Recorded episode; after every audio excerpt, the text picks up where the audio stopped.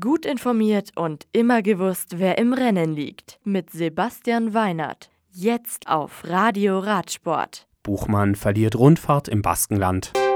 Gilbert siegt bei Paris-Roubaix. Forster Sieger des Swiss Bike Cups in Buchs. Roubaix.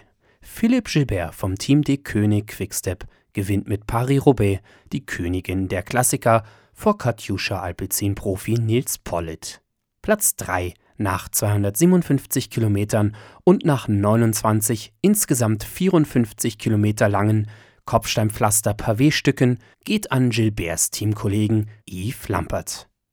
Sepp van Marke von EF Education First wird Vierter, Vorjahressieger und Borans Großprofi Peter Sagan rollt auf Rang 5 im Radstadion von Roubaix über den Zielstrich. Eibar.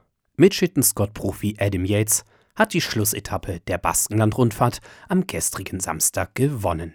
In der Gesamtwertung konnte das in der gesamten Woche mit einigen Siegen übermächtige Team Borans Grohe das gelbe Liedertrikot nicht verteidigen. Emanuel Buchmann verlor am Schlusstag nach 118 Kilometern seine Führung als Gesamtdritter an Johann Isagere von Astana.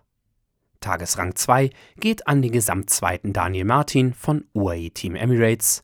Rang 3 belegt Jakob Vohlsang von Astana. Buchs. Das zweite Teilstück des Swiss Bike Cups gewinnt Lars Forster von Scott SRAM.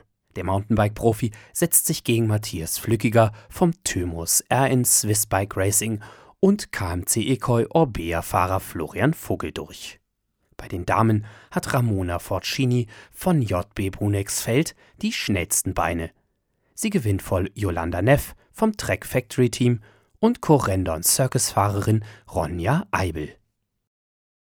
Termine diese nächsten Rennen stehen auf dem Programm. Ab Dienstag startet die sechstägige Türkei-Rundfahrt.